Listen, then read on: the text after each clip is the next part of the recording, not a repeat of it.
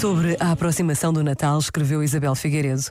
Fazer e refazer o presépio ano após ano ajuda-nos a viver o Natal. Pode ser um presépio gasto pelos anos, com a orelha do burro partida ou um pastor sem ovelhas. Pode ser o presépio que passa de geração em geração, cheio de detalhes que nos fazem sorrir e provocam inveja a quem nos visita. Pode ser pequeno, na simplicidade de um menino deitado nas palhinhas. Pode estar por perto uma árvore enfeitada, luzes e brilhos, renas e presentes. É tempo de adorar o menino, Jesus, filho de Maria, protegido desde sempre por José, envolvido em panos e deitado numa manjedoura. Este momento está disponível em podcast no site e na app.